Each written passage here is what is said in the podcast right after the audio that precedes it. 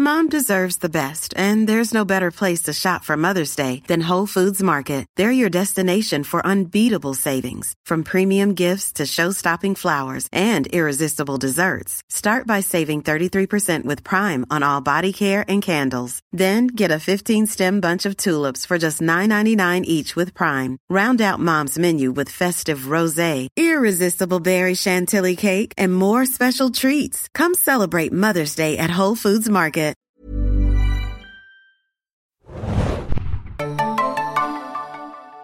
Ahoi, hoi, liebe Serienjunkies da draußen und willkommen zu einer neuen Folge vom Podcast. Ich bin Adam und mit mir heute im Studio heute. Moin, moin, Hanna hier.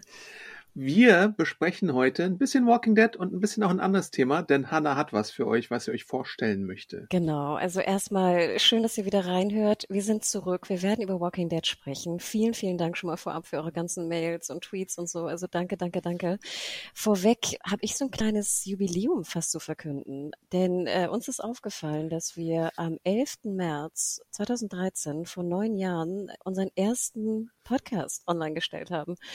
Kaum zu glauben. Es ist echt, äh, finde ich, verrückt. Äh, die Zeit rast. Äh, es sind ja auch ja ein bisschen schwierige, merkwürdige und sehr traurige Zeiten auch. Trotz dessen wollen wir natürlich auch ein bisschen für Ablenkung sorgen. Und äh, ja, also wie gesagt, Jubiläum neun Jahre. Der erste Podcast ging war ein News-Podcast. Den haben wir noch damals im Zusammenhang mit Filmjunkies online gestellt. Ähm, ja, lang ist es her. Deswegen sind auch so über die Jahre auch durch die, sag ich mal, durch den Switch von verschiedenen Plattformen. Anfangs haben wir es ja selber gehostet, die Podcast, ne, dann bei verschiedenen Plattformen, dann sind wir geswitcht in den letzten Jahren. Habe ich auch das Gefühl, dass so ein paar Podcast-Folgen eventuell verschütt gegangen sind. Äh, ich traue mich gar nicht, die wirklich mal einzeln abzuzählen. Ich weiß nur, dass wir intern auf jeden Fall die Kennzahl Nummer 666 hatten, letztes Mal, Adam, beim Batman. Ja. Fand ich ganz süß. Ich glaube nicht, dass es 666 Folgen sind, weil wir, wie gesagt, auch teilweise die Filmjunkies Podcast doppelt gezählt haben, bevor der Feed zusammengesetzt wurde. Aber ich glaube, grob sind es so 640 Folgen ungefähr. Und ich glaube, es gab auch so eine YouTube-Zeit, oder? Wo so ein paar Sachen auf einem YouTube-Channel äh, gegangen sind, die vielleicht nicht erhalten wurden, weil auch der Channel dann irgendwann runtergegangen ist oder sowas. Irgendwas Wildes war da auch mal auf jeden Fall. Total. Und wir haben ja auch damals dieses schöne Format produziert, Taxi, ne? Serientaxi mit Tommy und Axi, wer sich noch erinnert, war auch total süß süß. Und es war dann teilweise genau auch nur bei YouTube und nicht im Podcast, meine ich. Aber ich kriege das auch nicht mehr zusammen. Jedenfalls, was wir machen wollen. Und zwar haben wir eine kleine Umfrage erstellt, weil wir natürlich auch so ein bisschen immer wissen wollen, wer seid ihr eigentlich und was könntet ihr euch vorstellen oder was hättet ihr gerne auch in der Zukunft vielleicht für andere Strukturen beim Podcast? Ne? Wir sind ja auch so ein bisschen festgefahren, sage ich mal, da in den letzten Jahren und haben uns natürlich immer sehr stark spezialisiert auf sehr, sehr intensive, lange, ähm, hoffentlich teilweise analytische ähm, Analysen und Besprechungen zu Serienthemen, wissen aber natürlich auch, dass sich das äh, teilweise auch vielleicht äh, nicht so gut äh, macht und dass vielleicht viele Hörer und Hörerinnen da draußen ja auch was anderes hätten. Also wir haben ja schon öfter gehört, dass es vielleicht lieber mal eine Art Showformat gibt oder vielleicht wo so besprochen wird, was eigentlich startet oder was die Woche eigentlich so passiert in der Serienwelt. Also es gibt illustre Konstruktionen und Strategien, die wir da irgendwie mal zusammengetippelt haben. Wir wissen aber selber nicht genau, was wir eigentlich jetzt intern in der Redaktion wirklich in Zukunft machen wollen oder ob es einfach so bleibt, wie es bisher ist. Deswegen haben wir also diese Umfrage erstellt. Wir werden sie in die Shownotes mit reinpacken und würden uns natürlich wahnsinnig freuen, wenn ihr diese ausfüllt. Sie dauert auch wirklich nur fünf bis sechs Minuten. Ich bin auch ein Freund von nur kurzen Umfragen. Also alles, was über zehn geht, mache ich gar nicht mit. Und es geht, wie gesagt, sehr stark um Podcast. Welcher Podcast hört ihr eigentlich? Wer seid ihr? Wie sieht's mit Werbung aus? Es muss natürlich ein kleiner Werbeteil rein, aber dann natürlich der große Teil. Was wollt ihr eigentlich? Oder was könntet ihr euch vorstellen, was wir vielleicht in Zukunft liefern könnten?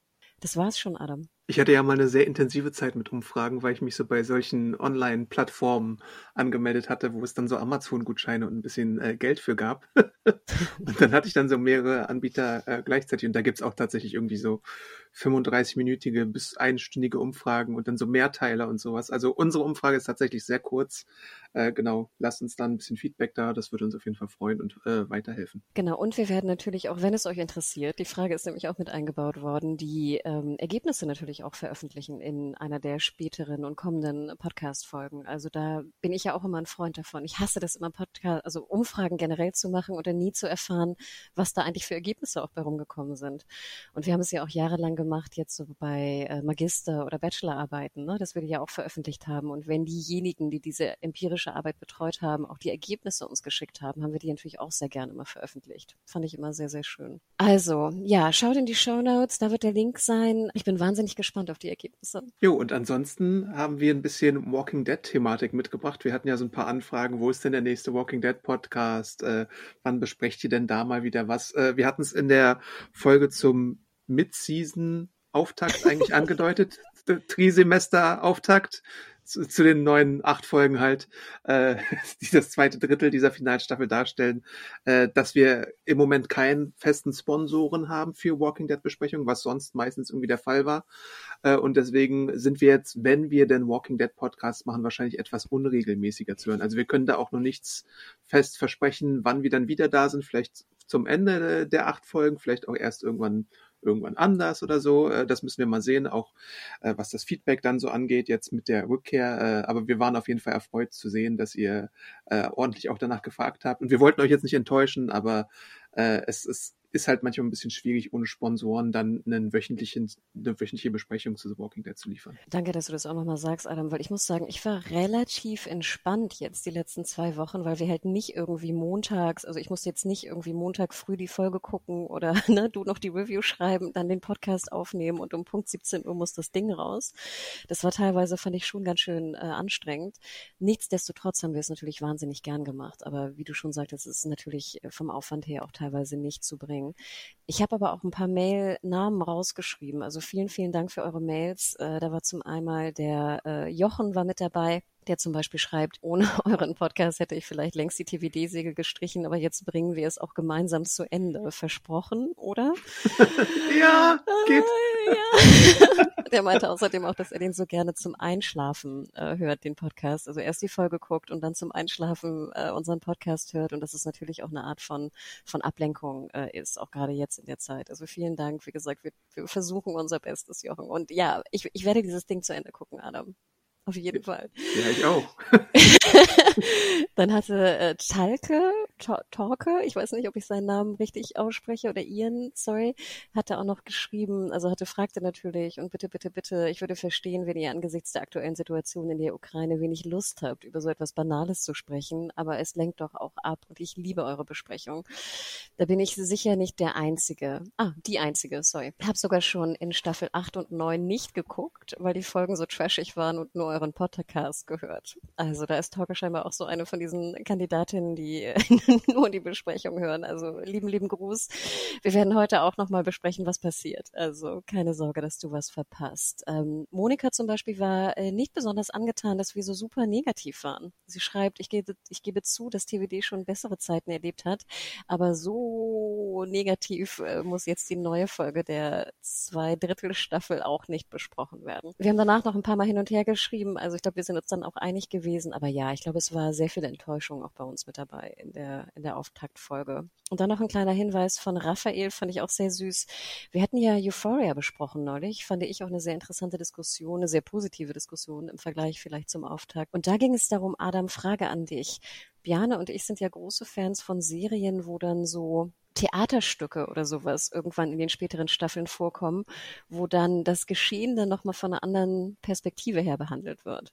Und da fiel uns leider ein sehr, sehr aktuelles Beispiel nicht ein, wo ich dachte, da wärst du wahrscheinlich drauf gekommen. Rogers the Musical aus Hawkeye wahrscheinlich. Du hast so recht. Ja, genau das. Und Björn und ich sind da leider nicht drauf gekommen, aber Raphael hat es auch nochmal erwähnt. Ja, wir haben es leider äh, nicht, die Referenz hatten wir leider nicht. I can drauf. do this all day. gibt es das gibt es den, den, das Audio, also gibt es den Song eigentlich irgendwie zu hören bei Spotify? Es ist die, so? ach so, bei Spotify ist, ich wollte nur sagen, es ist die Post-Credit-Szene in, in, in der Finalfolge, ne?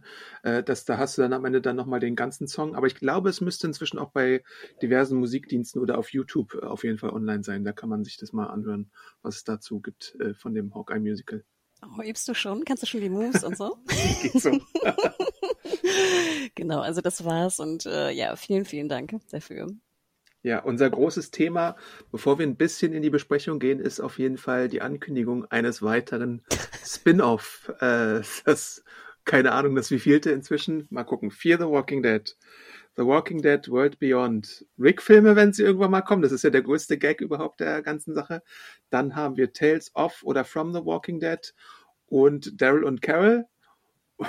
und jetzt kommt auch noch Isle of Dead, nämlich äh, mit Lauren Cohn und Jeffrey Dean Morgan, aka Maggie und äh, Negan, die dann in New York ihre eigene Serie erhalten, nachdem die Mutterserie aus ist. 2023 gibt es dann sechs Folgen, die irgendwie im abgeschiedenen Manhattan sp äh, spielen, wo irgendwie die Brücken dann nicht mehr so äh, ganz zugänglich sind und so, aber die beiden irgendwie dahin kommen, keine Ahnung wie, vielleicht mit einem Hubschrauber oder sowas oder äh, die schwimmen nach Manhattan von wo auch immer sie gerade sind. Ja, keine Ahnung. Showrunner Ellie Jorn, bekannt aus Heels und Son of Zorn und 2023 startet das ganze Ding dann.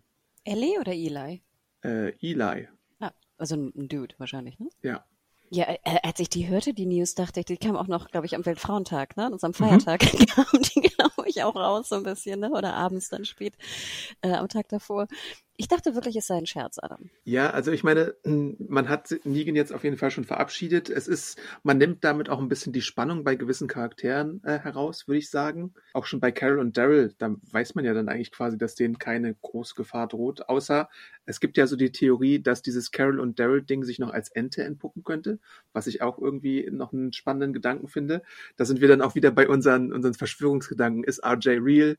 äh, was ist mit Stephanie los? Gibt's Fake Stephanie? Company oder nicht. Ah, aber da gab es jetzt eine Enthüllung. Ah. Äh, aber meine neue crazy äh, Murderboard-Theorie, wie bei Eugene in der letzten Folge ist, vielleicht gibt's das Carol und Daryl äh, Spin-off gar nicht. Bisher hat sie auch noch gar keinen Namen und so. Und ja gut, es wird da immer wieder so ein bisschen was angedeutet und so. Aber wenn ich Comic-Wissen andeute, dann ist es halt so ein Ding weil sie natürlich ist Daryl jetzt keine Figur, die im Comic vorhanden ist. Das ist ja das große Ding. Und Carol ist schon seit Urzeiten tot, Spoiler im Comic. Ähm, deswegen sind sie da gar nicht so daran gebunden. Aber die Macher um Angela Kang geben Daryl jetzt eine Storyline, die eine andere Figur in den Comics hat. Und deswegen bin ich da so ein bisschen oder gerate ich da jetzt so manchmal ein bisschen ins Schlittern. Gleichzeitig muss ich aber auch dazu sagen, dass so viele Comicfiguren äh, beziehungsweise Serienfiguren im Comic schon tot sind oder ein anderes Schicksal ereilt haben, dass ich mir da auch gar nicht mehr sicher sein kann. Aber all das, entweder, entweder man äh, entfernt sich halt vom Comic-Ende, was schon äh, eine ziemlich interessante Sache ist, oder man macht jetzt halt die Spin-offs bis zum geht nicht mehr oder vielleicht macht man auch beides und findet da irgendwie so eine Zwischenlösung. Aber irgendwie ist es auf jeden Fall eine Entscheidung, die, wenn man auf die Quoten blickt, auch von allen Formaten quer durch die Franchise-Bank weg, nicht so ganz nachvollziehbar ist, würde ich sagen. Vorweg, ich denke manchmal, dass du so eine, auch so eine Wand hast wie Eugene, weißt du, mit so TVD in der Mitte und dann so den, weißt du, roten Bindfäden zu den ganzen Spin-offs und Charakteren ja. und, und irgendwie so. Ja, also, ich, was mich, zwei Sachen, die mich ein bisschen verwundert haben. Zum einen die Combo Maggie und Negan. Und ich weiß mhm. immer nicht, ich fand so in unserer Bubble und in den Kommentaren und den Mails, was wir so gehört hatten, auch bei Twitter und Co., habe ich immer das Gefühl, dass Maggie wirklich von sehr, sehr vielen nicht gemocht wird. Und dass sie sie ja auch meiner Meinung nach, wie wir auch nicht mehr gemocht haben, wird. Ja. Genau, so, so runtergeschrieben wurde oder totgeschrieben wurde oder einfach unsympathisch äh, geschrieben wurde. Da kam ja vielleicht auch noch dieser, ne, dieser Zwist da auch in der Produktion ähm, hinzu. Aber dann dachte ich mir so, Gott und Negan, klar, weiterhin sehr beliebt, Jeffrey Dean Morgan natürlich fantastisch. Aber dann dachte ich mir, warum diese Combo? Vielleicht, weil sie so privat befreundet sind. Sie hatten ja auch Martha Wayne und Thomas Wayne gespielt in den Zack Snyder äh, Batman wie Superman Filmen. Äh, anders kann ich es mir auch nicht so ganz erklären. Vielleicht sieht da irgendwer eine Chemie, vielleicht machen sie ja doch, ist was ja wir Chemie. auch. Äh, vielleicht machen sie ja doch, was wir so ein bisschen vermutet haben, dass sie sie zu einem Item machen oder sowas, also zu einem Pärchen. Ich weiß es doch auch nicht mehr. Es ist alles so ein bisschen abstrus irgendwie inzwischen. Ähm, und es sind ja auch erstmal nur sechs Teile. Sie haben ja auch ähm, The Walking Dead World Beyond als zweistaffelige Serie angelegt. Vielleicht ist es auch wirklich nur eine Miniserie oder sowas. Ich weiß es nicht. Aber logistisch ist es halt auch erstmal interessant, nach New York überhaupt zu kommen. Äh, das ist, stelle ich mir auch schon mal anstrengend vor. Also prinzipiell finde ich ja sechs Teile ganz gut, ne? Mhm. Andererseits denke ich dann wieder an die sechs hier Bonus-Episoden und krieg wieder das Kotzen. ne? Also da bin ich ja. so ein bisschen zwiegespalten. Dann natürlich New York. Da dachte ich schon gleich wieder so, oh Gott, dann sehen wir wieder wie hier diese, wo waren wir neulich? In Boston oder sowas? da die Produktion wahrscheinlich ja auch jetzt nicht Unmengen von Geld haben wird, sehen wir wieder wahrscheinlich einfach U-Bahn-Schächte. Weißt du, wir gehen in ein Haus rein und müssen Washington, riskieren. Ach, Washington, sorry. Weißt du, so diese Ästhetik, die ich ja einfach extrem auch ausgelutscht finde, jetzt nach irgendwie, ich weiß nicht, elf, zwölf Jahren Walking Dead. Äh, sie werden ja nicht jetzt, sage ich mal, ein 100 Millionen Budget da reinbuttern, wie irgendwie bei Disney Plus und da irgendwie mir ein geiles New York zeigen. Ja, so, so ein, also vielleicht sowas wie I Am Legend oder sowas in die Richtung. Äh, ich, da müssten sie, äh, in New York haben sie halt keine Wälder, ne? Da müssten sie ja wahrscheinlich fast mehr. Also es ist ja auch Manhattan, glaube ich, explizit in der Beschreibung erwähnt worden. Da müssen sie ja dann wahrscheinlich eher so ein Großstadt-Setting machen. Ja, aber Adam, die werden wahrscheinlich die ganze Zeit nur durch U-Bahn-Schächte laufen und Häuser klären. Kann gut sein, ja. Und es wird jetzt nicht, und ich meine, ich jetzt hier, Batman haben wir ja auch besprochen, weißt du, ich meine, so ein, so New Yorker, gritty, ne, regnerisches Feeling und so, gerade wenn die, wenn Manhattan abge, abgeschottet ist sozusagen von der Außenwelt, kann ja durchaus interessant werden. Aber ich glaube, du brauchst da einfach auch ein größeres Budget. Und wie du eingangs schon sagtest mit den Quoten, kann ich mir nicht vorstellen, dass AMC da irgendwie äh, mehr als äh, 60 Millionen locker macht. Auf gar keinen Fall. Gerade nicht für zehn, äh, für sechs Folgen. Ja. Also das sind so Gedanken. Ich fand aber sehr witzig und ich glaube, das ist auch so ein bisschen das Feedback, was ja wir auch immer hören in unserer kleinen Bubble. Unter dem Artikel ne, ging es wirklich von super geil bis hin zu super scheiße.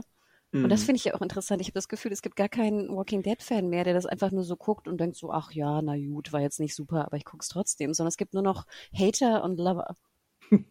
Oder? Und es gibt die Leute, die die, die Muttersäge irgendwie zu Ende gucken wollen und dann sich wahrscheinlich auch verabschieden. Wahrscheinlich auch die, die, die Spin-offs vielleicht auch gar nicht bisher geguckt haben. Also ich meine, klar, du hast die, bei Fear the Walking Dead hast du auch Figuren aus The Walking Dead mit Dwight und äh, Morgan, die dabei sind, aber sonst musst du das ja nicht gucken. Und die andere Strategie der Spin-offs mit Carol und Daryl, sofern es eine echte Säge ist, ich bleibe bei dieser Theorie, äh, und äh, mit Maggie und äh, Negan ist, dass du die halt eher kennst als wahrscheinlich irgendwelche ganz Fremden von irgendwo anders her, was ja das große Problem vielleicht auch von äh, The Walking Dead World Beyond war. Plus sehr schlecht geschrieben und irgendwie nervige Charaktere und irgendwie so Sachen, die man offenbaren wollte, die aber wahrscheinlich gar keinen interessieren. Es, es gibt da so eine Post-Credit-Szene in der zweiten Staffel, äh, die so eine neue äh, Sache darstellt und auch so den Anfang der, der Zombie-Apokalypse in so ein neues Licht rückt. Aber wenn es denn keiner gesehen hat, interessiert es dann irgendwen? Das ist halt meine Frage dazu. Oder machst du das wirklich nur für die Diehards, die, weiß nicht, halbe Million, die da noch draußen ist und erfreust dich äh, daran, dass die die Säge dann immer noch äh, gut finden? Ja, aber wie viel Geld wird dann da reingehen? Ich meine, AMC muss ja auch sozusagen, ne, Werbegelder, Lizenzgelder einnehmen. So, die machen, die sind ja, es ist ja kein Goodwill-Verein oder so, weißt du? Mhm. Der will ja nicht Gutes tun für die Fans, ne? So. Vor allem jetzt nicht nach der ganzen Zeit. Also deswegen, ich mache mir wirklich Sorgen um das Budget. Und ich sehe wirklich die beiden schon alleine da durch einen, durch einen U-Bahn-Schacht kriechen. Aber hier nochmal ganz kurz, äh, einmal nochmal die ähm, Kommentare, die ich rausgesucht hatte. Also hier zum Beispiel sehr positiv. Winchester 666 schreibt, ich freue mich riesig drauf. Die zwei Charaktere sind super und New York als Setting immer her damit. Und im Gegensatz dazu, ein paar Zeilen drüber, Ernst, Ernst, ähm, dieser Gaul wird so totgeritten, dass das, was übrig bleibt, nicht mal mehr für eine Lasagne taugt. Also erstmal jetzt unabhängig davon, dass ich diesen Vergleich auch ein bisschen kritisch finde heutzutage, aber und so geht das halt in den Kommentaren immer nur hin und her. Es ist doch wirklich verrückt. Ja. Also ich weiß nicht, wie gesagt, also ich, äh, ich jetzt vielen, also ich hätte ja die Rick-Filme, gerade wenn es, sage ich mal, Filme sind, die auf den Streamern laufen, ne? Ich meine, das hatten wir jetzt ja auch in den letzten Jahren, würde ich sogar noch mehr verstehen als dieses Spin-off. Aber die Rick-Filme sollen ja ins Kino kommen. Das ja, aber das war ja damals, das haben wir ja lange nicht mehr gehört, weißt du? Das haben wir uns ja schon damals Und die. Rick-Filme sind ja noch nicht mal, da- die, die arbeiten ja seit drei Jahren am Drehbuch, damit es das allergrößte Drehbuch der Welt wird, äh, was wir sicherlich alle glauben werden. Ähm, Aber du weißt, ja. was ich meine, weißt du, also ein Rick-Film, finde ich, sage ich mal, von der Story her macht mehr Sinn, gerade wenn es jetzt also für einen Streamer gebaut ist, nicht Kino-Release, davon spreche ich nicht, als hier noch mehr Spin-offs zu machen. Hm. Aber du nährst natürlich damit auch AMC Plus, was die auch als Dienst haben, ne? Ähm, Streaming-Film, Adam. Da kannst du auch AMC Plus mit, mit feeden. ja, aber das ist einmal 90 Minuten oder dreimal 90 Minuten und das andere sind sechsmal eine Stunde. Irgendwie musst du ja auch gegenrechnen und so. Ähm, ja, ich weiß es nicht. Lassen wir uns mal überraschen. Vielleicht wird's ja ganz nett. Wenn es wirklich nur bei sechs Folgen bleibt, vielleicht entdecken sie dann auch, oh, in New York gibt's eine geheime Enklave, die irgendwie die ganze Zeit überlebt hat und hast nicht gesehen oder da wird an irgendeinem Mittel gearbeitet oder sonst irgendwas. Äh, da kommen sie ja immer wieder mit irgendwas um die Ecke. Ähm, Ja, ich würde ja automatisch denken, dass New York derbe gut zu schützen ist, ne, wenn es eingekesselt ist vom Wasser. Ich frage mich aber auch, ich meine, wie viel Landwirtschaft musst du in New York betreiben? Und ich meine, klar, du hast irgendwie hier Central Park, ne? Da kannst Urban du schon, Gardening. Ja, ne, genau, oder die Dächer oder so, da kannst du echt relativ viel auch anpflanzen. Und ich meine, klar, es ist eine tolle Location, Logo, aber ich, ich merke, dass ich teilweise schon nicht mehr glaube, dass Walking Dead das hinbekommt. Hm. Was auch ein bisschen traurig ist, ne? Aber ich wurde einfach zu oft enttäuscht in zehn Jahren.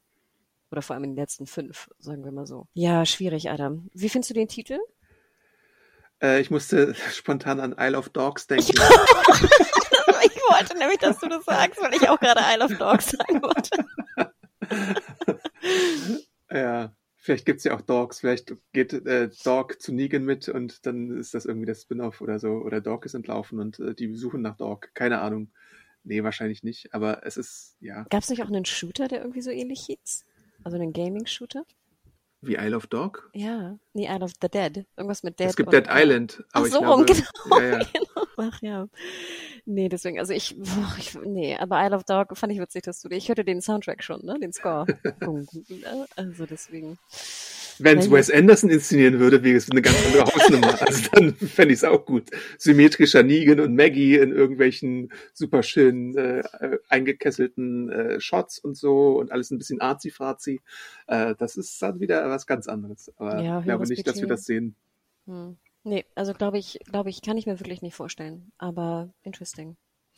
Na Judy, dann war ich sehr, musste ich sehr lachen nach unserem Rant. Also in der letzten Folge fand ich, waren die, kann ich schon vorwegnehmen vielleicht, die jetzt ausgestrahlten zwei Episoden, die 10 und die 11, fand ich wirklich ganz okay.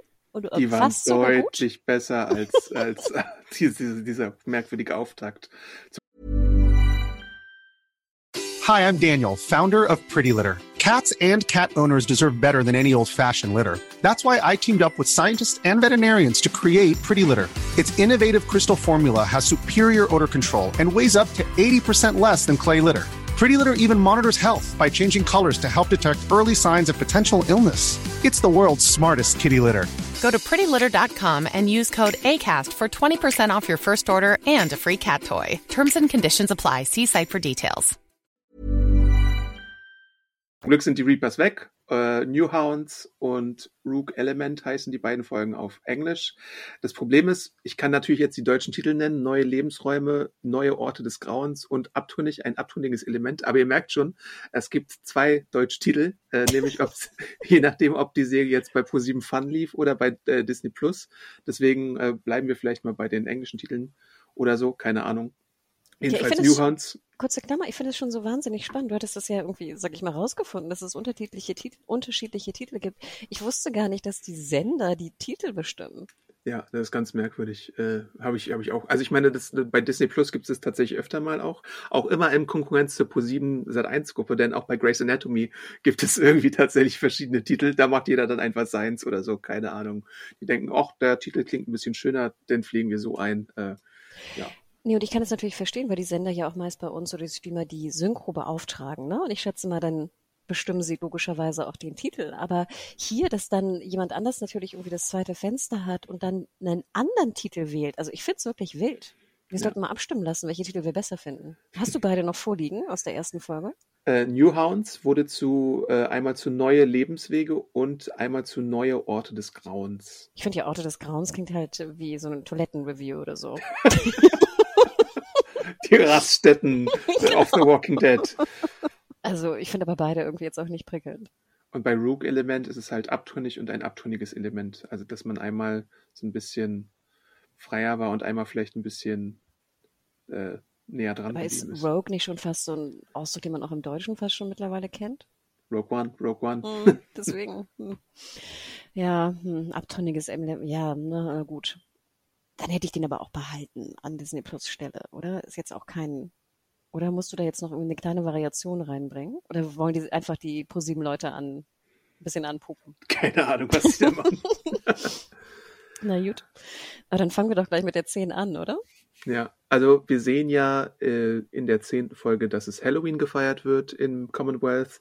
Äh, wir erfahren auch, dass es einen kurzen zeitlichen Sprung gab, so von 30 Tagen. In der neunten Episode hatten wir ja sogar schon gesehen, äh, dass es, glaube ich, einen sechsmonatigen Sprung gab. Und jetzt sind wir halt 30 Tage ohne großes Hin und Her dass die Alexandrinos äh, ins Commonwealth gegangen sind, sich ein bisschen eingelebt haben und alle auch so äh, neue Jobs zugeordnet bekommen haben. Und ich glaube, das ist auch so ein bisschen die Struktur, an der man sich dann entlanghangeln kann, weil äh, wir sehen dann äh, natürlich Ezekiel hatten wir vorher schon etabliert, ist jetzt sowas wie so ein Zoowärter oder so ein Kinderbespaßer, der irgendwie ein Streichelzoo dann zusammen mit Jerry und äh, seiner Familie da macht. Und wir äh, werden kurz an Shiva erinnert, die, die äh, seine äh, Gefährtin, Tigerin, Löwin, wie auch immer, Tigerin, ne? Tiger, glaube ich.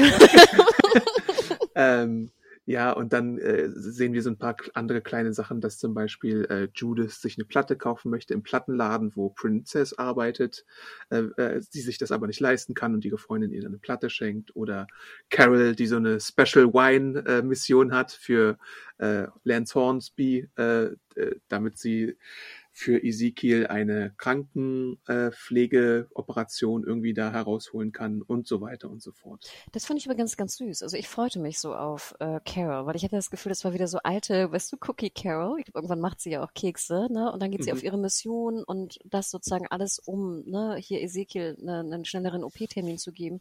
Ich fand das echt total süß. Und ich, mir ging es auch echt ein bisschen nahe, wie Ezekiel sich jetzt so verabschiedet von, von seinen Freunden, seiner Familie und seinen Gegenständen auch, ne? Weil ich denke, wenn du, wenn du stirbst zeitnah, dann lässt du ja auch los. Und das fand ich, also komischerweise ging mir das relativ nah.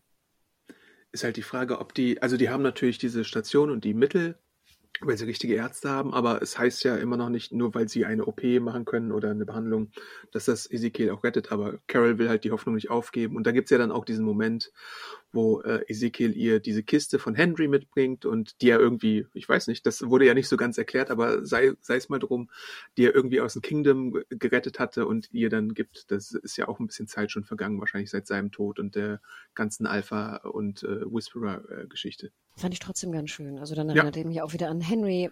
Ich erinnerte mich ja auch wieder daran, dass die beiden mal zusammen waren. Also ich muss ganz ehrlich sagen, ich würde schon besser finden, wenn Ezekiel stirbt sorry, aber ich finde, man hat mit dem Charakter auch wenig gemacht jetzt in den letzten äh, Folgen.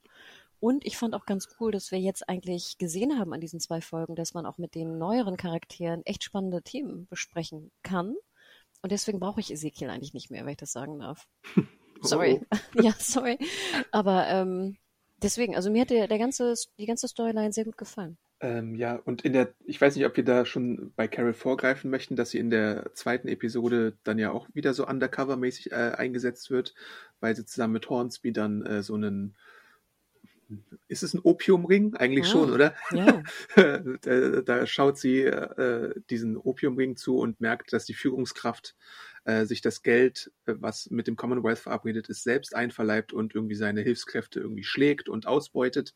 Und da wird Carol natürlich auch an ganz früh erinnert, wo sie natürlich auch von ihrem Mann in der ersten Staffel, glaube ich, ja schwer misshandelt wurde und deswegen das ist ja der größte Wandel quasi von The Walking Dead, von, von dieser geschlagenen Hausfrau zu der Badass Carol, die wir dann irgendwann mal äh, gesehen haben. Und da äh, kommen diese Skills auch wieder zum Tragen, die sie dann äh, zeigen darf. Und Hornsby erkennt halt direkt in Carol und ich glaube auch in vielen anderen Leuten äh, ihr wahres Ich, obwohl sie natürlich auch ein bisschen viel lügen, um im Commonwealth irgendwie angenommen zu werden. Ja, ich glaube, ne, Carol ist natürlich wahnsinnig patent. Ne? Das ist einfach eine patente Lady, ja. die auch äh, kämpfen kann und Missionen erfüllen kann. Also super, ne? wenn du so eine Art von Carol auf Abruf hast. Und er erpresst sie ja de facto. Ne? Also das ist ja auch schon mal eigentlich auch ein bisschen hart. Ich fand es einen interessanten Strang, weil ich schon mal gut fand, dass wir mal zumindest ein bisschen Landwirtschaft gesehen haben, auch wenn es jetzt um ne, Mohn und äh, was ist das, äh, Opiumerzeugung und sowas und Produktion ging. Aber da dachte ich mir so, okay, wenn ich das richtig verstanden habe, sind ja diese, diese Mohnfelder außerhalb, ne? Genau, von, ja und dann holen sie halt das. Und dann dachte ich mir, okay, dann ist es zumindest vielleicht eine Begründung, vielleicht gibt es dann auch andere Felder oder sowas draußen, wo halt dann bestimmte Deals bestehen, ne, mit Commonwealth. Ist natürlich auch eine große Abhängigkeit. Die Felder sind vielleicht auch draußen nicht geschützt. Aber insgesamt fand ich gut, dass wir mal eine Art von, von Ökologie irgendwie gesehen haben, ne, von, von Nahrung oder, oder Lebensmitteln oder ne, wie das einfach, wie eine Produktion stattfinden kann. Aber Adam, ganz ehrlich, das ist doch kein Opiumring-Dude gewesen. Wir haben diese beiden Frauen, die stehen da so an der Seite und dann kriegt, findet Carol natürlich groß raus, dass er die irgendwie ausbeutet. Ja. Aber das machte doch, das sah doch nicht aus, als ob die, die hätten doch auch weggehen können, oder? Die waren doch nicht, die waren doch nicht fest. Also, ich fand, das sah überhaupt nicht aus wie jetzt so eine krasse Strafkolonie, wo irgendwie die Mitarbeiter äh, gehauen werden und verprügelt werden und missbraucht werden. Ist halt die Frage, wir sehen ja nichts davon. Also ich meine, wir sehen weder, wie Carol spricht mit den Frauen, wir sehen immer nur so Blicke oder Nicken. Äh, ist die Frage, hm, ich möchte jetzt auch nicht so dieses Fass aufmachen von wegen, äh, dass man den Frauen nicht glauben soll, aber es könnte ja auch sein, dass Carol einfach sich was erfunden hat und die Frauen einfach von diesem komischen Dude befreit und denen einfach mehr irgendwie Geld in die Taschen schiebt. Ähm, so eine so eine Idee ist mir vielleicht gekommen, aber äh, weil man sieht ja, ich weiß nicht, so richtige Blessuren oder sowas sieht man nicht. Und ich glaube, normalerweise würde Walking Dead vielleicht sowas wenigstens mal andeuten, aber das wird ja alles irgendwie ausgespart. Deswegen war das irgendwie in der Inszenierung und der Darstellung ein bisschen komisch, so als Mittel, fand ich. Ja, das meine ich ja. Also ich hätte es ja viel krasser gefunden. Stell mal vor, da wären so Strafkolonien irgendwie vor den Toren von Commonwealth und mit denen hat dann das Commonwealth Deals und kriegt daher seine Nahrung oder so. Das wäre ja Wahnsinn. Mhm. Und wäre auch wirklich krass und interessant, finde ich. Aber hier wird es jetzt wirklich nur so kurz angedeutet und vielleicht auch ganz gut, dass man sich selber Gedanken machen kann. Aber ich fand auch, es war so ein bisschen unschlüssig im Ganzen. Und ich hoffe, dass wir irgendwie noch mehr erfahren, weil meine ganze Frage, wie diese Ökonomie eigentlich funktioniert, ist noch nicht gelöst. Ja, ich fand halt in der in der elften Folge war das Problem, dass wir wir haben so drei große Krisenherde in Commonwealth aufgemacht, die wir halt bisher noch nicht äh, kennengelernt haben und da wird ein bisschen durchgehetzt, während wir davor irgendwie den Reapers acht oh Episoden oh, Zeit gegeben haben oder sowas für ihre Scheiße, die, die kein, kein Schwein interessiert und jetzt haben wir vielleicht so 20 Minuten bei einer viel interessanteren äh, Sache äh, bekommen. Also mal sehen, vielleicht ist es wird wird Carol da auch installiert als neue Chefin oder so in den kommenden Folgen. Äh, man weiß es ja nicht genau. Es ist, es ist, ich finde es interessant, dass Hornsby äh, so undurchsichtig ist, weil er auch in, in den meisten Handlungsbögen der elften Folge da eingebunden wurde, auch irgendwie so als Strippenzieher oder so oder als Mann, der irgendwie alles äh, weiß, weil auch in dem Eugene Story Arc mit den Verschwörern und den Klempnern und so ist er ja irgendwie involviert. Äh, ja, und genauso ist es ja auch, dass er wahrscheinlich vom Widerstand weiß, den wir in der zehnten Episode dann noch ein bisschen besser kennenlernen, äh, rund um den Soldaten Tyler Davis, der unsere Max, die Assistentin von Pamela Milton, dann auch als Geisel nimmt, die in der elften Folge dann auch als Schwester von Mercer auch noch offenbart wird. Also da brodelt es überall im Commonwealth. Ähm, da, da sehen wir dann in, in der Wohnungsdurchsuchung am Ende der Folge auch, dass es so Propaganda-Werkstätten äh, da gibt in der Wohnung, äh, die Rosita da durchsucht. Also da sind schon ein paar interessante Themen auf jeden Fall jetzt aufgemacht worden.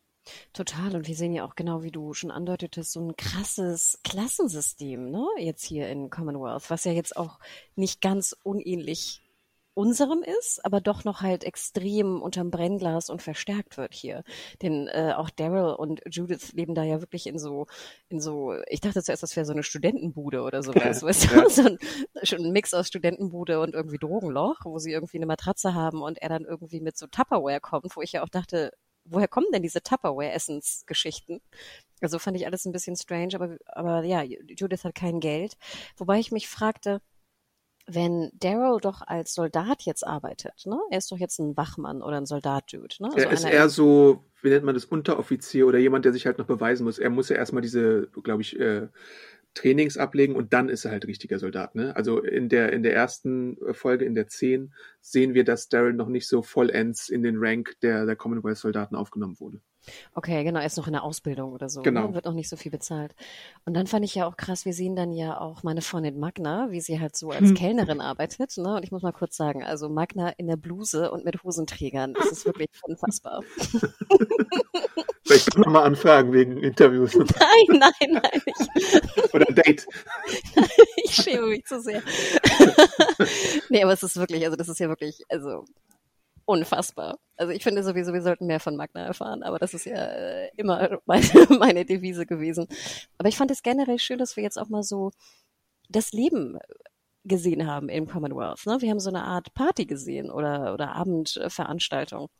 Mercer fand ich auch ganz süß, ne? Mercer und Princess äh, waren auch, sag ich mal, wieder vereint irgendwie auf eine gewisse Art und Weise. Ähm, Mercer fand ich auch im Anzug wirklich auch ein hübscher Dude. Ganz ehrlich, aber Adam, ich glaube, Walking Dead kann keine Hosen. Okay. Hast du die Hose gesehen von Mercer? Nee, habe ich gleich nicht drauf geachtet. oh je. Also, mh, mm, nee. Also ich glaube ganz gut, dass wir auch wenig von der Hose gesehen haben, weil das war äh, auf jeden Fall sehr, sehr merkwürdig. Aber das fand ich, ich fand es spannend. Ich fand es wirklich, und ich fand auch geil, dass wir einfach in einem komplett anderen Setting sind. Ja. Aber das Also- ist noch, um ganz kurz noch eine Kritik zu Ende zu führen. Ich weiß, dass ich, glaube ich, eine der wenigen bin, die sich immer fragt, wo kommt das Essen her und Co. Und ich weiß auch, dass viele Leute das null interessiert und das nicht wissen will. Was für mich aber es schwierig macht, diese Welt als echt zu begreifen.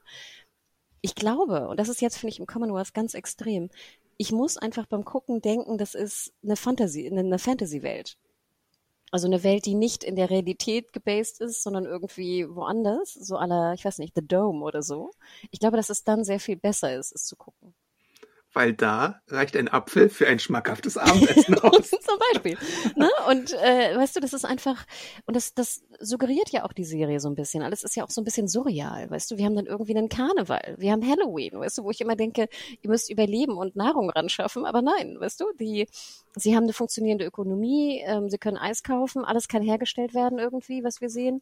Ähm, äh, das scheint ja keine Relevanz zu haben. Und dann denke ich immer so, okay, Hannah, denke einfach dran, es ist The Dome. Under the Dome meinst du? Ja, Under the Dome, sorry. Ach, The Dome war die Musikshow, ne? Ja, genau.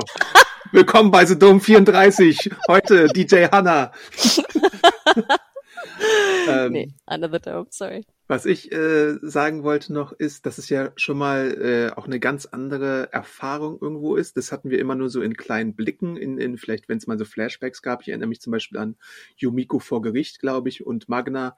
Äh, es ist ja ganz anders, diese Figuren auch mal in in Anführungszeichen normaler Kleidung zu sehen einfach. Also auch so Yumiko bei der Abendgala oder Princess halt als Plus One von Mercer und dann diese ganzen Leute, ähm, Conny auch und Kelly, äh, die jetzt irgendwie äh, Journalistin beziehungsweise Reporterin und ihre Gebärdendolmetscherin sind und da in einer ganzen heißen Story auf der Spur sind, äh, weil sie ja miterleben, wie äh, der Tyler Davis da diese Geiselnahme vor versammelter Mannschaft macht und dann in der elften Folge äh, kommt ja dann auch heraus, dass die Zeitung nicht möchte, dass man die wahre Story abdruckt, sondern eher so die äh, äh, vorgefertigten Statements von der Gouverneurin und Conny möchte auch nicht loslassen. Das finde ich dann auch wieder so, dieses, so ein bisschen Classic Conny vielleicht so, dass sie sich, wenn sie was in den Kopf gesetzt hat, das auch durchziehen möchte. Aber gleichzeitig ist es auch wieder so von 0 auf 100, dass äh, sie ist halt in einer neuen Umgebung, aber sie geht direkt auf Risiko. Weißt du, was ich meine? Dass sie irgendwie sich mit allen Machthabenden dann äh, direkt anlegen möchte. Und das ist so ein bisschen hm,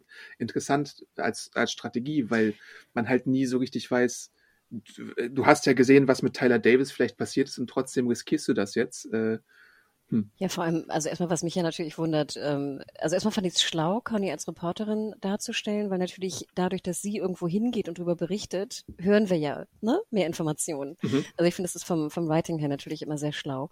Aber dann, Adam, die Wohnung, die Conny und äh, Kelly bewohnen, ist ja derbe schön im Vergleich jetzt gerade zu einem Daryl. Das heißt also, dass Reporterinnen sehr gut bezahlt werden müssen. Lebst du nicht in einer Mansion? ja, ne, du, du auch nicht. Ne? Wir haben ja schon im Vorgespräch über unsere Nachbarn auch berichtet. ähm, das ist jetzt nicht die Studiebude, ne? aber äh, du siehst, also das scheint ein sehr, sehr gut äh, bezahlter Job zu sein. Und sie finanziert ja beide. Also es scheint ja auch, ich meine, alle ihre Recherchen dauern ja länger, logischerweise, weil sie halt eine Übersetzerin braucht. Ähm, sorry, es ist einfach so der Fakt. Und ich kann mir jetzt auch nicht vorstellen, ich meine, dass alle jetzt irgendwie Zeitung lesen in der, das, das wird ja nicht online sein, es werden ja Zeitungen sein, also Printzeitungen. Ja. Sprich, die Die Printzeitung. sehen wir ja auch. Also wir sehen die Titelseite dann später. Genau, und das scheint ja sozusagen das große, große Ding zu sein. Aber genau wie du sagst, das ist halt, äh, die, die, sie geht halt komplett auf Krawall, ne? Wo ich immer denke, wenn ich Daryl sehen würde in seiner Bude auf der Matratze mit Judith, würde ich da einfach ein bisschen vorsichtiger sein. Ja. Aber interesting, ich gebe dir recht. Also ich fand toll, die anders zu sehen. Ich fand auch Princess da mit ihrem, was hatte sie, einen Blumenladen oder irgendwas? Plattenladen. Ne? Plattenladen, sorry. Ähm, das war, es war süß, es war niedlich. Ich fand es wirklich cool. Aber es ist halt, wie gesagt, bei Under the Dome. Was sagst du denn zu äh, Daryl als Uncle Daryl und Erziehungsberechtigter von RJ und Judith? Total niedlich. Also ich finde sowieso Judith und Daryl, das ist eine super schöne Kombo und ich gucke die irgendwie gern. Und ich weiß, das ist auch ein bisschen manipulativ ne? und, und easy, aber es funktioniert bei mir. Und er schenkt dir ja dann äh, am Ende der zehnten Folge auch den Plattenspieler, wo sie dann, ich glaube, es ist Motorhead, äh, Ich glaube auch, ne? Ja. Nein, es war total süß, also wirklich. Und ich dachte mir auch so, auch es hat mir auch Judith hat mir ein bisschen leid, ne, wenn sie kein Geld hat und so. Also es war es war wirklich niedlich, Adam. Sorry, ich wurde mit manipuliert und fand's süß. Bei Daryl gibt es ja die Storyline, äh, dass er durch die Ausbildung durch muss, zusammen mit Rosita. Und dann gibt es so eine Partnerübung, wo man sich aufeinander verlassen muss, aber Daryl den äh, einsamen Wolf spielt. Ähm, ja, und ja, aber später. Auch alle anderen sind ja auch Ärsche. Also das ist ja auch schon irgendwie die Grundkonstellation, dass alle, alle, die im Commonwealth vorher lebten, sind ja alles Arschlöcher. Jeder Military Dude kann irgendwie nicht, nicht das, kann keine Basics, kann irgendwie nicht einen Zombie töten. Also das ist ja, das ist ja auch ein bisschen, äh, sag ich mal, ich finde, man hätte man auch ein bisschen subtiler das irgendwie rüberbringen können. Ja, man versucht ja bei Mercer so ein bisschen zu zeigen, dass er wahrscheinlich schon durchaus Sympathie hat und wahrscheinlich auch eher so aus der Richtung kommt wie die Alexandrinos sich dann aber äh, in der Community eingelebt hat. Und er nimmt ihn ja dann mit zum Beispiel zu diesem äh, Auftrag mit äh, Sebastian Milton, wo der sich irgendwie abreagieren kann und profilieren kann, indem er mit irgendwelchen super coolen Waffen, zum Beispiel dem ähm, der Armbrust da auf Zombies äh, losgeht und dann von Daryl gerettet werden muss und ihn dann anfährt. Und das meine ich dann auch mit so einer Storyline, äh, die aus dem Comic stammt und die vielleicht irgendwie noch äh, wichtig sein könnte. Aber wir haben ja auch schon davor mal gesagt, als wir Sebastian Milton äh, gesehen haben, als er auf zum Beispiel Eugene getroffen ist, dass das ja mit Abstand und mit Absicht auch einer der unsympathischsten Dudes überhaupt ist und dann so dieses, dieses privilegierte äh, Politiker-Söhnchen ist, was uns auf den Keks gehen soll. Aber es ist halt auch zwei Schippen drüber, wahrscheinlich in seinem Fall auf jeden Fall. Und man wünscht den ja auch sehr schnell, dass er irgendwie mal auf die Nase bekommt oder auf die Nase fällt oder sowas. Ja, ich glaube, man macht halt ganz schnell diese Konflikte auf, ne? Gut gegen böse irgendwie so ein bisschen. Ähm, und ein Stück weit kann ich es auch verstehen und ich weiß auch, dass Utilität nie die Stärke war von, von Walking Dead, aber ich finde es manchmal so ein bisschen schade. Aber klar, ich gebe es dir recht. Ich meine, amüsant ist es auf jeden Fall. Kurze Frage. Ähm, das Finale sozusagen der, der zehn, der zehnten Folge, wo nachher der Entführer dann wegläuft. Ich bin ja der Meinung, das war ein Renndouble von Daryl. okay. Hast du darauf geachtet? Nein, aber kann sein. Und ich fand es nämlich so witzig, weil wir sehen auch in diesem, in diesem Haus, wo er trainiert, ne, irgendwann Daryl, es tut mir wirklich leid, aber ich glaube, Reed hat echt eine starke Verletzung am Fuß oder so. Der kann wirklich kaum noch laufen teilweise. Ähm, da gibt es so eine Szene, die sie drin gelassen haben, was mich ein bisschen wundert, wo er sich so umdreht und weggeht. Und du denkst wirklich, er humpelt und kriecht fast irgendwie davon. Und dann sehen wir nachher halt diese Verfolgungsszene und ich musste auch ein bisschen schmunzeln, weil ich glaube, sie haben das Renndouble recht gut gecastet, weil das auch ein bisschen merkwürdig läuft. Hm. Wir hatten ja auch schon mal, glaube ich, die Diskussion im Podcast, ob das nicht vielleicht Method Acting ist, weil Daryl irgendwie so eine alte Verletzung von äh, Norman Reed ist irgend so eine alte Verletzung von Daryl wahrscheinlich so äh, spielt oder so. Aber ich bin mir da auch nicht so sicher und ich wage, weiß auch nicht. Da müssten wir vielleicht mal Zuschriften vielleicht kriegen oder vielleicht hat es ja jemand gehört. Wir hatten ja auch mal diesen äh, dieses Wired-Video gesehen, aber ich weiß nicht, ob da irgendwie was zu einem Unfall drin war. Ich glaube nicht. Und dann habe ich mich natürlich gefragt, würdest du, wenn du wegrennst, also du hast gerade versucht, jemanden zu entführen oder umzubringen oder wie auch immer zu attackieren, würdest du dann in ein Horrorkabinett wegrennen? ja, natürlich. Also das fand ich so ein bisschen schade, weil ich es ja in, insgesamt auch wirklich ganz, ganz spannend und gut fand. Hm. Ja. Aber da ist ja dann auch so, dass äh, Daryl ihn zur Vernunft bringt quasi und ihn verhaftet und dann äh, Sebastian wieder die Lorbeeren erntet und irgendwie gefeiert wird, auch von seiner Mutter und so und äh, und hast du nicht gesehen. Ja, das fand ich aber wiederum schlau, weil da nämlich genau benimmt sich nämlich Daryl wie jemand, der halt neu angekommen ist, der weiß, dass äh, ja. er sich irgendwie gut stellen muss, ne, mit ja. einem Dude, der einfach so mächtig ist. Und das fand ich ganz, ganz, ganz gut eigentlich. Das stimmt. Was gibt es denn da noch in der elften äh, Folge zu sehen? Ähm, Wie fandest du denn diesen ganzen Plotter um Eugene und seine, seine, was war das, Klempner und seine Verschwörung und, und Co.? True Detective Eugene Edition. ähm, ja, so an sich eine interessante Idee, aber ähm, wenn, wenn immer es um Eugene geht, ist es dann natürlich ich weiß nicht, äh, ob es eine deutsche Entsprechung gibt, overwritten sozusagen, weil er ja dann immer, wenn er seine Exposition jemanden erklärt, in dem Fall Princess und so, dann natürlich nicht auf den Punkt kommt, sondern schwafelt und so. Und das war dann halt wieder so, okay, es ist zwar schon unterhaltsam, aber irgendwie äh, ist halt die Frage, äh, die ich mir gestellt habe, wir hatten jetzt viele klare Jobbezeichnungen oder neue Jobs und Anfänge für die Figuren. Aber was macht Eugene eigentlich im Commonwealth? Bisher haben wir ihn meistens im Konflikt mit dem Gesetz oder mit sonst irgendwem gesehen äh, oder irgendwelche Pläne schmieden oder irgendwie, weiß ich nicht, für, für seine Liebe da flirten. Aber so richtig einen Job hat er ja nicht, oder? Oder hatten wir das mal gesehen, dass er irgendwie seine Lehrersache vielleicht wieder aufnimmt oder sowas? Und er hat eine sehr schöne Wohnung. Ja, stimmt. Ich hätte jetzt gesagt, er ist der Loverboy von Stephanie und wohnt bei ihr, aber nein, wir sehen ja, dass er ihr den Schlüssel geben will. Ja. Ganz ehrlich, Adam, Dudes mit Socken im Bett, no go. Wirklich. Bitte, bitte, bitte, bitte, keine Socken im Bett. Hm. ich, ich, ich, schlafe auch ohne Socken, äh, nur so als äh, Dingens. Äh, ja. Weil ich muss ganz ehrlich sagen, ich fand diesen Opener mit ihm und, und Stephanie da, ich fand es wirklich ganz niedlich. Also wirklich, es hat mich irgendwie, ich fand es wirklich ganz süß. Aber dann dieser ganze Verschwörungsplot oder dieser, dieser Detective-Plot von Eugene, oh. Mm. ich fand es ganz süß, dass er sich dann mit Princess auch zusammentat, aber im Endeffekt, finde ich, hätte man das auch ein bisschen kürzen können. Die Frage ist halt, wir, wir sind jetzt auch noch nicht so richtig schlauer, was diese ganzen Klempner da eigentlich anstellen und ob dann wirklich niemand auf die Idee kommt, dass da in diesem Gebäude irgendwie was äh, Verschwörerisches äh, sich ereignen könnte. Ich frage mich halt die ganze Zeit auch, ob also in der äh, Folge 10 wird so ein bisschen angedeutet, dass Pamela ja keine Ahnung hat, dass es angeblich so tausend Widerständler oder so gibt, wie äh, Tyler Davis dann irgendwie sagt.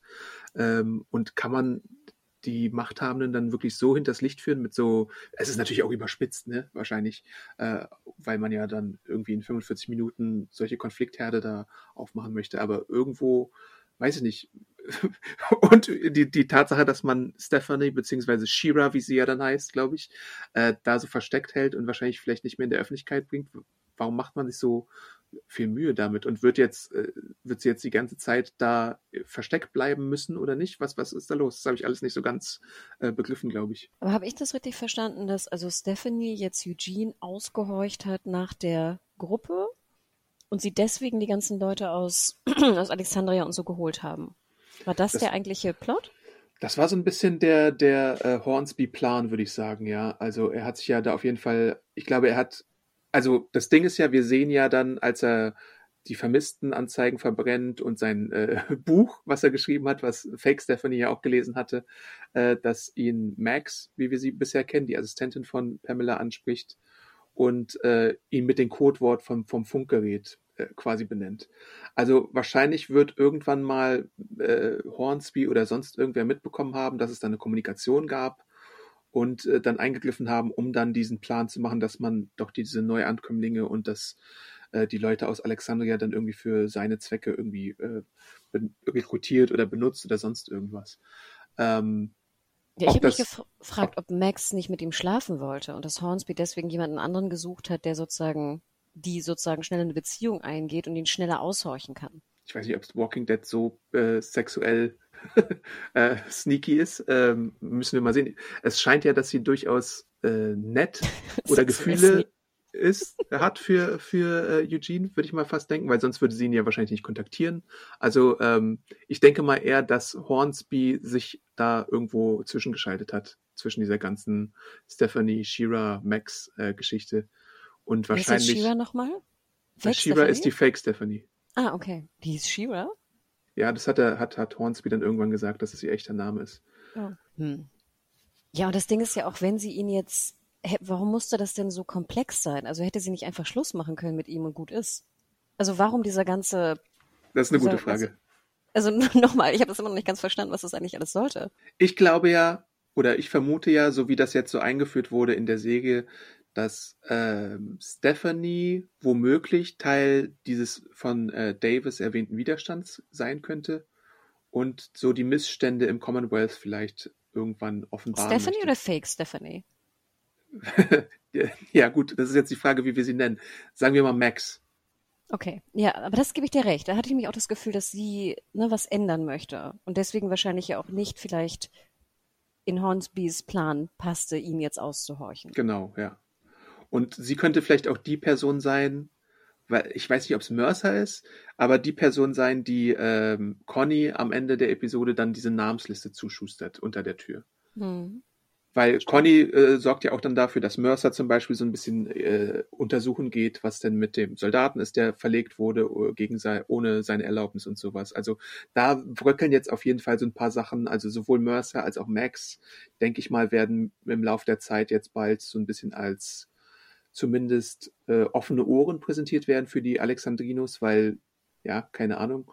Und Hornsby ist so ein bisschen, ja, ich weiß nicht genau, was der eigentlich vorhat. Das ist ein bisschen undurchsichtig. Ja, und sag mir nochmal, warum wollten Sie jetzt unbedingt, also Hornsby, warum wollten Sie unbedingt jetzt die Alexandrinos haben? Hm. Also warum also, wollten Sie unbedingt, dass die jetzt mit Teil Ihres Commonwealths werden? Ja, also vielleicht ist es ja auch irgendwie so eine, so eine, so eine Sache, dass die, dass Hornsby, also er sagt ja bei Carol zum Beispiel, ich kann ja jetzt nur so ein paar äh, Sachen, die die Säge auch äh, nennt, als, als zu Rande ziehen er sagt ja auch bei Carol, als sie dann in der Kutsche rausfahren, dass er auch äh, mit bescheidenen Anfängen da, äh, also aus bescheidenen Anfängen kommt und sich dann hochgearbeitet hat. Vielleicht ist er, strebt er einfach nach der Macht und möchte irgendwie die Gouverneurin irgendwie stürzen oder sowas und sieht in denen so ein bisschen so, so eine rebellische Gruppe, die das machen könnte. Deswegen so ein Gedanke, den Aber man da haben Das ist doch voll riskant, Adam. Das könnten doch auch wieder Leute sein, die dein System total nicht gefällt. Also ich ja, denke ja immer, wenn ich Hornsby wäre in einem solchen System, was ja sehr ungerecht ist, und ich jetzt eine neue Gruppe damit aufnehme, dann habe ich natürlich Glück, wenn ich eine Art von Carol habe, weil sie irgendwie einen kranken Freund hat und somit alles tut, was ich sage. Aber das weiß ich vorher ja gar nicht. Und klar, er hat sie ja ausgehört scheinbar durch Eugene. Aber Eugene wird ja jetzt, ich weiß ja nicht, hat er wirklich erzählt, Carol ist irgendwie eine total harte Sau, die man auf Wine Runs bringen kann. Und ihr Freund, ihr Ex-Freund ist krank. Ihr Ex-Mann, Ex-Freund, was auch immer. Weißt du, das, das kommt mir alles sehr konstruiert vor. Aber vielleicht übersehe ich da einfach auch irgendwas. Hm weil ich ja immer noch denke, dass Leute aufnehmen, wo ich nicht weiß, ob die auch was bringen können für die Gemeinschaft, ist natürlich in einer Gemeinschaft von knappen Ressourcen immer anstrengend. Aber da ja knappe Ressourcen kein Thema ist, ist es vielleicht logisch. Ich bin mir zum gegenwärtigen Zeitpunkt auch nicht sicher, ob diese Verschwörungsklempner-Gruppe die gleiche ist wie die äh, Resist the Commonwealth oder Alles ist irgendwie unfair Gruppe. Das kann, es kann ja auch sein, dass es zwei verschiedene Untergruppen im Commonwealth ist. Dafür ist der Ort ja groß genug, dass das so sein könnte, weißt du? Und ich bin mir halt im Moment, wie, wie diese Folge präsentiert wurde, nicht so ganz sicher, was, was da die, das Vorhaben ist. Aber ich finde es irgendwie ganz spannend, dass, dass es da so, das ist ja, glaube ich, so die These der Folge auch, dass es da an mehreren Stellen halt brodelt und halt auch von außen, auch diese, diese Drogensache, äh, ist ja auch jetzt nicht irgendwie Friede, Freude, Eierkuchen, obwohl es nach außen hin so scheint scheint. Äh, Pamela Milton wird jetzt auch nicht irgendwie, weiß ich nicht, äh, es ist ja auch interessant, wir hatten ja vorher eingeführt, dass es da Leute gab, die in Käfigen irgendwie monatelang gewartet haben, äh, Mitbewohner werden zu können oder Bewohner des Commonwealths und hier die Leute sind jetzt irgendwie nach 30 Tagen irgendwie in den äh, in die Speed-Bewohner-Schiene reingeraten, weißt du? Also da gibt es ja auf jeden Fall viele Unzufriedenheiten und sowas auch. Ja, und die Ungerechtigkeiten sind ja auch extrem. Ich glaube, in diesem Gespräch von Magna und der anderen Kellnerin kam ja auch raus, dass scheinbar sozusagen, wenn du Kellnerin bist oder einen einfachen Job hast, du dir ja noch nicht mal irgendwie eine Flasche Wein leisten kannst. Hm. Das ist ja schon krass. Ja. Und klar, ich meine, Wein jetzt in der, ne, wo wir da leben, ist schon was Besonderes, aber ähm, da, so habe ich das ja auch verstanden, ne, von der Kollegin da. Und es gibt halt auch immer noch so diese Anzeichen auch aus, äh, aus der Richtung von Yumikos Bruder Tommy, der jetzt, glaube ich, auch offenbar wieder als Mediziner arbeitet, dass er sich immer noch unwohl fühlt in der Öffentlichkeit und wahrscheinlich viel lieber irgendwie so low-key äh, in, in der Gegend rumschwirren würde als, als äh, Bäcker anstatt irgendwie als Mediziner. Also da sind schon, sind, schon so ein paar äh, Sachen, die irgendwie nicht ganz stimmen im Hause Commonwealth. Absolut. Ich habe mich nur im Endeffekt gefragt, ob ich das jetzt brauchte, eigentlich so eine Art Klassenkonflikt, ich weiß nicht, Animal Farm in The Walking Dead. Also ich finde es wirklich interessant, keine Frage. Aber ich weiß gar nicht, ob ich das jetzt unbedingt sehen will. Ich glaube, das wird auf jeden Fall äh, als Thema noch erhalten bleiben äh, im Rest äh, der Serien-Storyline. Und da kommt man dann nicht so ganz drum herum. So viel kann ich, glaube ich, schon mal mit Comicwissen andeuten. Und es ist ja auch interessant, wer zum Beispiel nicht ins Commonwealth gegangen ist. Das haben wir auch noch gar nicht angesprochen, weil bisher fehlt ja auch noch äh, jede Spur von äh, Maggie, Aaron und Lydia zum Beispiel und natürlich auch Elijah, der ja Maggies Kumpane ist und auch so eine Figur wie Diana, Diane fehlt irgendwie noch. Aber sonst sind ja fast alle irgendwie offenbar auch mitgekommen. Ja, ich meine, ich würde mir auch zweimal überlegen, also je nachdem, wie ich da einklassifiziert werde, ne, in welchen Job ich komme, würde ich mir das auch überlegen, ob ich nicht doch dann lieber draußen alleine rumlusche. Ja. Hm. Ja, also wie gesagt, ich fand, ich fand die Folgen waren wirklich gut und amüsant. Ja, ich bin auch ganz froh, dass Rosita, finde ich, relativ viel zu tun bekommt. Wir haben ja auch öfter darüber gesprochen, dass, dass eigentlich ihr Charakter auch mal eine Zeit lang komplett vergessen wurde. Ich finde, sie macht auch eine sehr gute Figur da in dieser Plastikrüstung. ähm, nee, das freut mich irgendwie. Also bin gespannt, was auch mit ihrem Charakter passiert. Sie scheint sich da ja auch ganz, ganz wohl zu fühlen, jetzt einfach so, ein, so eine Militärlaufbahn da einzuschlagen. Das Ja. ist ja auch ihre Vergangenheit, ne? Sie kommt ja Genau. auch aus dem Militär. Ja. Weiterhin würde ich immer noch denken, bitte nimm einen Haargummi. Ich meine, keiner, der irgendwie auf einem Trainingsgelände mit so langen Haaren da irgendwie rumläuft, kann ich irgendwie ernst nehmen. Aber ähm, nee, ich bin auch gespannt, was da passiert. Und ich glaube, die Serie hat die Figur Luke tatsächlich vergessen. Ähm, also es ist schon interessant, wie lange er nicht mehr aufgetaucht ist. Das ist der Dude, der auch, der Musiker, der auch bei Fantastische Tierwesen ja. äh, mitspielt. ja, der also, hatte andere Rollen, hat er natürlich gemacht. ja, aber ich meine, dass man ihn dann so quasi äh, ohne irgendwas rausschreibt, man hätte ihn ja auch irgendwie, man hätte ja auch, weiß ich nicht, ihn irgendwie mal von einem Pfeil treffen lassen können oder so. Oder vielleicht braucht man ihn noch, ich weiß nicht, aber ich finde es auf jeden Fall interessant, dass er. Ist der nicht irgendwo gestorben? Nee, soweit ich weiß eigentlich nicht. Ich glaube, das hätte man schon gesehen. Und ich glaube, das hätte, hätte auch die Gruppe von Magna und Yumiko, die ja mit ihm zusammengekommen sind, auch ein bisschen mehr kommentiert oder irgendwie betrauert, wenn es gewesen wäre. Weil er hat ja, ich habe den wirklich überall gesehen, ne? Irgendwann eine Zeit lang. Aber hätte man da nicht genau so eine Art äh, Offscreen, ne? Man hätte irgendwie einen, einen Zettel von ihm finden können. Ich, hey Dudes, ich habe mich jetzt einer Musikergruppe angeschlossen und bin jetzt weg. Er hatte auf jeden Fall mit dieser einen Lady mal geflirtet. Vielleicht ist er auch in Oceanside einfach geblieben. Das wäre vielleicht sogar fast eine Ach, Sache, die man äh, da äh, annehmen könnte oder so. Aber sonst keine Ahnung, wo er sein soll. Ja, Oceanside ist jetzt so ein, so ein Musiker, du, so ein Hippie-Musikerort. Ja. Stimmt, ja. Und auch hier, wen haben wir? Aaron haben wir auch ein bisschen. Der ist doch auch noch da. Wo ist der denn? Der ist auch Na, nicht Aaron müsste auch oder? bei Maggie wahrscheinlich Mhm. irgendwie äh, sein. Würde ich annehmen. Also ich muss sagen, dass ich jetzt auch lieber bei der Commonwealth Gang bleibe, als jetzt nochmal die verschollene, also jetzt die, die du genannt hattest, siehe, wie die jetzt irgendwie. Aber ich glaube, das ist genau die nächste Folge. Machen die denn was Interessantes? Also bauen die jetzt irgendwas auf oder laufen die durch den Wald und suchen was Neues? Keine Ahnung. Ich glaube, wir erfahren einfach nur vielleicht, warum es da zu einer Verstimmung äh, gekommen ist oder sowas. Oder mal sehen. Also nach den, ich fand auch die beiden Folgen jetzt deutlich besser als die äh, Trisemester-Auftragsfolge. ähm, und bin auch ein bisschen traurig, wenn es jetzt wieder so eine Maggie ist down und hat keinen Bock und es Anti-Folge geben würde. Und äh, ich bin auch gespannt, ob sie jetzt Negan oder was sie mit Negan überhaupt machen. Ich denke mal auch nicht, das haben wir, glaube ich, auch schon gesagt, dass es noch nicht das letzte war, dass wir in der Mutterserie von ihm gesehen haben. Äh, aber keine Ahnung, bin gespannt. Vielleicht bauen die jetzt ähm, Hilltop auf. Wir haben doch irgendwann in diesem, wir in diesem Flash Forward haben wir doch gesehen, wie Maggie in Hilltop ist und da über den Zaun guckt. Genau. Ne? Na gut, das finde ich ja gar nicht so uninteressant, eigentlich jetzt nochmal Hilltop zu besuchen und das irgendwie aufzubauen. Hm. Aber ja, oh Gott, wie viele Folgen gibt's noch? 13, Adam? Wie meinst du? Insgesamt bis zum. Also 24 ist die letzte Folge. Und Und wir, wir sind haben ja immer elf, Achterabschnitte. 13, ja, schau. 13 Siehst du, du Folgen. kannst gut rechnen, ich nicht. Ja, ich denke auch immer, ich würde wahrscheinlich irgendeinen organisatorischen Langweiljob nehmen im Commonwealth. I don't know. Was wolltest du nochmal machen? Du wolltest irgendwas Landwirtschaftliches machen, ne? Oder? Weiß ich nicht, was ich machen will. Ach, naja. Dann Ich würde würde die, sagen, die Kinofilme aus dem Commonwealth äh, rezensieren oder die Serien oder das Drama, keine Ahnung. Ja, stimmt. Ich meine, hier Redakteure werden ja gut bezahlt, ne? Wie wir wissen. Ja. Gibt es ein Kino? Ähm, es gibt Konzerte, also vielleicht gibt es auch irgendwie eine Art von Kino. Wahrscheinlich dann, ich weiß ja nicht, ob die so weit sind, dass sie selbst neue Filme oder so Produktionen drehen würden, aber sowas wie ein Theater könnte ich mir schon vorstellen. Da wäre, wäre ja auch wieder äh, Ezekiel tatsächlich prädestiniert für, dass er da ein bisschen äh, seine Show abzieht. Aber das haben wir Stimmt. bisher noch gar nicht gesehen. Stimmt. Ja, also interessant, spannend. Aber dann würde ich sagen, genau, schreibt uns da gerne auch wieder an Podcast at Serienjunkies, wie euch die Folgen gefallen haben.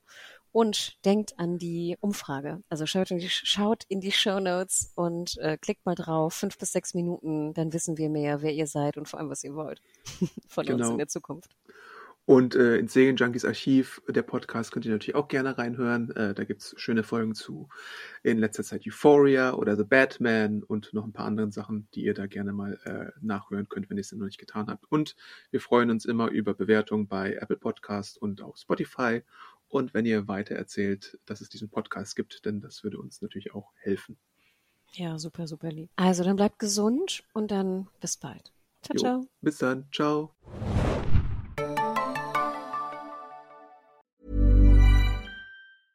A lot can happen in the next three years. Like a chatbot may be your new best friend.